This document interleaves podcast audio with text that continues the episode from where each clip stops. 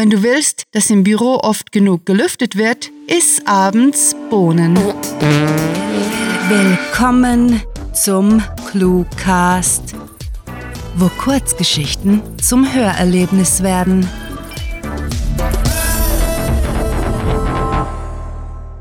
Chiopova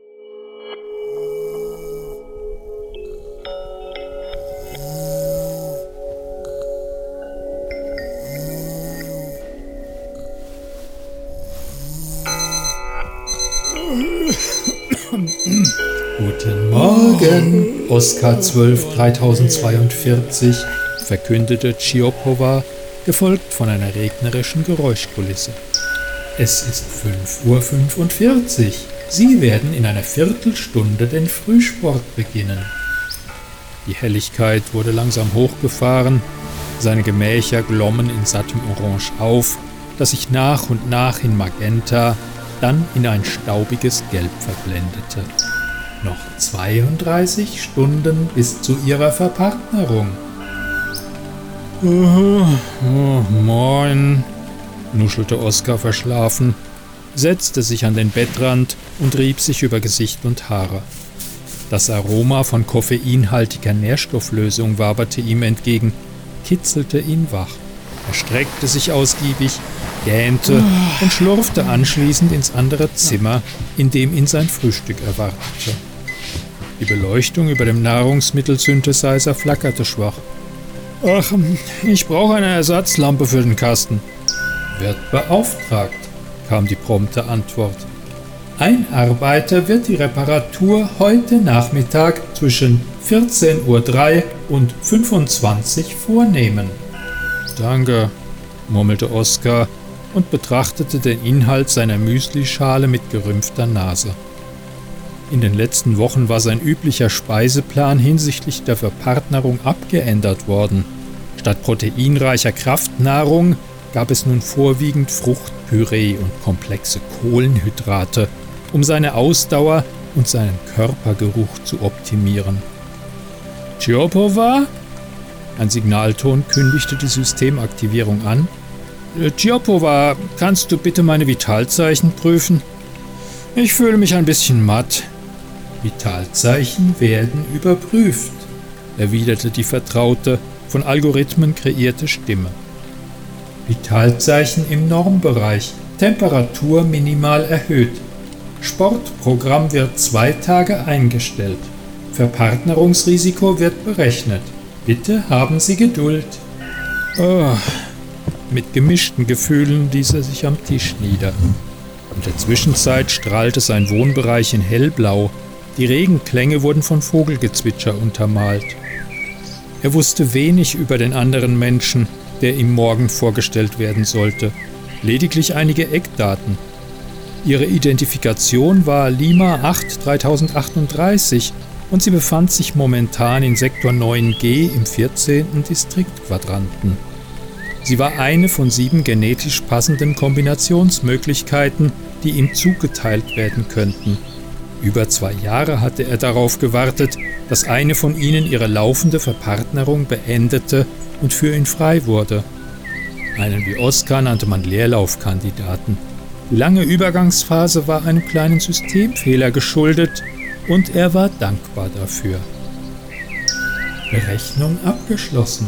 Vitalwerte werden halbstündlich kontrolliert. Bei stabiler Lage wird die Verpartnerung wie vorgesehen eingeleitet. Durch die Luftschleusen strömte eine laue Brise. Es roch nach Gewitter und Waldboden. Das meiste war in Vergessenheit geraten. Die Welt außerhalb seines isolierten Habitats in Sektor 18F, wo Leute wie er untergebracht wurden, schien ihm Lichtjahre entfernt.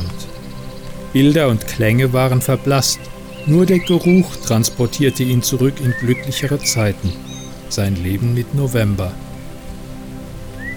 Oh, machte Oskar erneut. Okay, danke. Sein Körper verkrampfte sich unwillkürlich.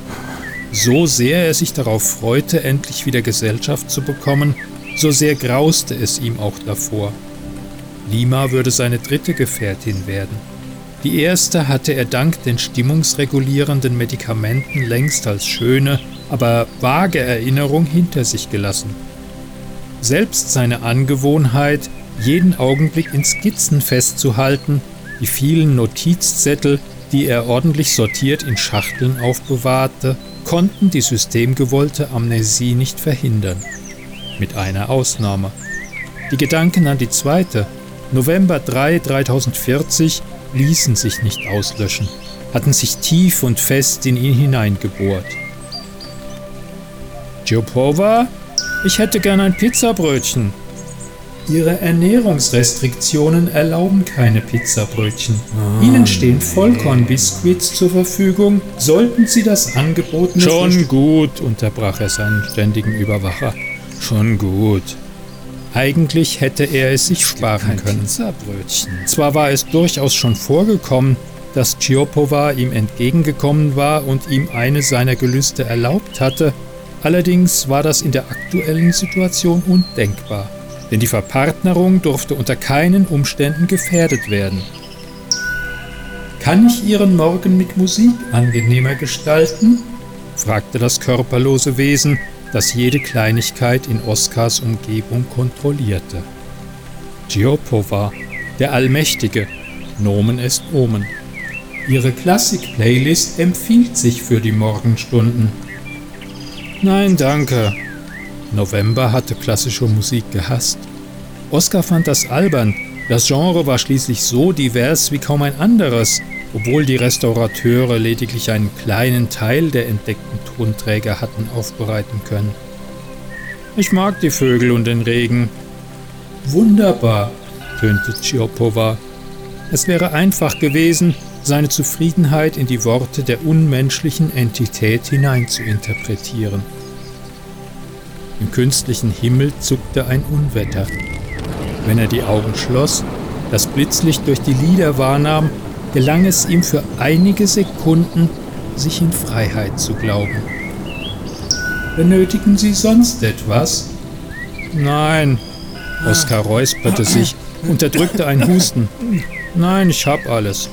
Äh, danke, Chiopo. Äh, kann ich? unterbrach er sich, rutschte mit dem Küchenstuhl zurück und stolperte einige Schritte zur Seite, ehe er mit hängenden Schultern mitten in seinem transparent wirkenden Heim stehen blieb. Kann ich erfahren, wie es... Ähm, er schluckte, wusste, dass sein Wunsch nie und nimmer erfüllt wurde, bevor er ihn überhaupt äußerte. Äh, kann ich erfahren, wie es November und unserem Kind geht? November 3 3040 und Alpha 1 3068 erfüllen ihre Pflicht. Das Kind wird planmäßig ausgesiedelt und November 3 3040 wird in die Zuchtrotation zurückgeführt. Oh, Oskars Herz schmerzte und er genoss es, genoss es, nach all der Zeit ein Mensch geblieben zu sein.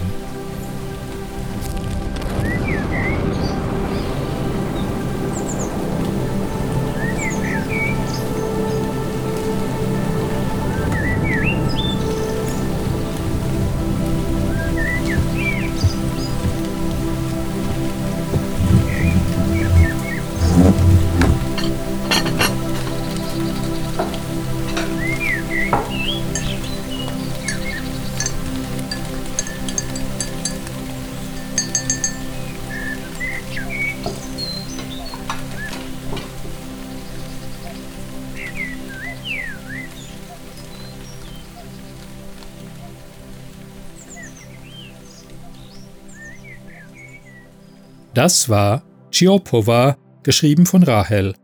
Für euch gelesen hat Klaus Neubauer. Diese Kurzgeschichte spielte am vorgegebenen Setting Gemächer und beinhaltete die Clues Nomen, Notizzettel, Pizzabrötchen, Ersatzlampe und Kasten. Wenn euch diese Hörgeschichte gefallen hat, dann besucht uns auf cluewriting.de wo wir für euch immer wieder Mitmachaktionen veranstalten. Wie wäre es zum Beispiel mit der ClueWriting Challenge, bei der Schreiberlinge ihre eigene ClueWriting-Geschichte verfassen? Oder möchtet ihr euer Sprechtalent im Cluecast ausleben? Mitmachen geht auch ganz einfach, indem ihr uns Clues für unsere Kurzgeschichten vorschlagt. Euch gefällt unsere Arbeit und ihr möchtet eure Freude mit uns teilen? Dann schaut auf patreon.com slash cluewriting vorbei und unterstützt unser Projekt mit einer Kleinigkeit. Damit werdet ihr zu den Grandiotasten, die wir mit literarischen Rewards wie exklusiven Kurzgeschichten und der Möglichkeit, als Gastautor bei uns aufzutreten, beschenken. Apropos Grandiotasten, was wäre der Cluecast ohne seine Stimmen? Auf unserer Seite entdeckt ihr sie alle, also besucht diese Helden des Cluecast auf cluewriting.de slash cluecaster und vergesst nicht, dem Echo ihrer Stimmen zu folgen. Das war es für diese Folge und wir verabschieden uns mit dem Cluecaster-Kampfschrei. Mit fantastiliardischem Dank fürs Zuhören und den besten Wünschen. Eure Cluecaster.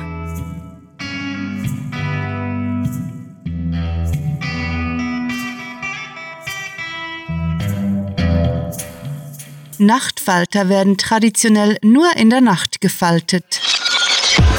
Der Cluecast ist eine Produktion der Literaturplattform ClueWriting. Für Feedback, Anregungen, Literatur und weitere Informationen begrüßen wir euch jederzeit auf www.cluewriting.de. Grandiotastischen Dank.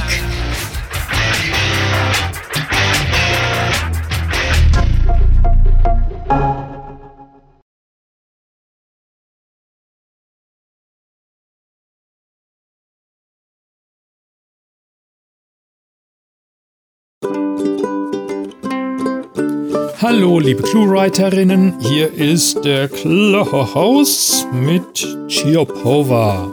Ja, ich denke, mit so einem kleinen Hova klingt's exotischer. Wenn es euch nicht gefällt, ähm, beschwert euch. Ich ändere es nicht. Ha!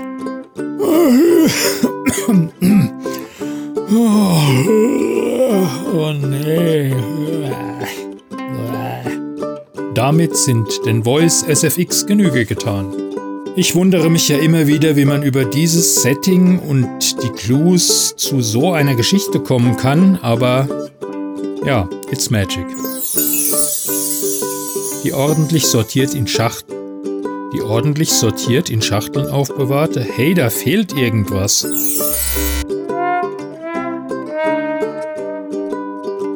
Ciao, macht's gut.